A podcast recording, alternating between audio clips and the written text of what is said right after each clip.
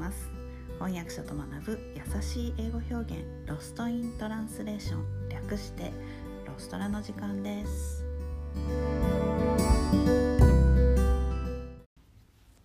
はい。今日のレッスンは和製英語のパワースポット。これを英語で言ってみましょう。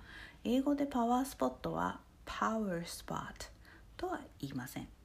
えー、日本人は普通にパワースポット巡りとか大好きですけど、えー、欧米ではあまり聞いたことがありません。で、えー、神社とか宗教的な場所を指す場合ですね。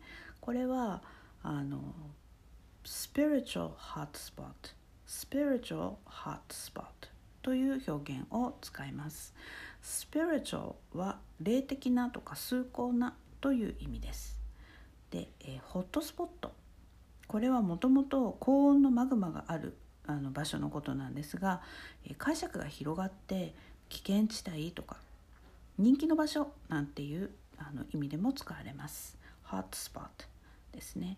そしてアメリカのセドナのようにエネルギーがたくさんあるそんな場所を指す時はエナジーボルテックスエネルギーが渦巻く場所ボルテックスは渦巻きのことですね。エナジーボルテックスこんな表現を使います。普段何気なく使っている表現言葉でもいざ英語で説明しようと思うと出てこないことがありますよね。ぜひ参考にしてみてください。今日のレッスンはここまでです。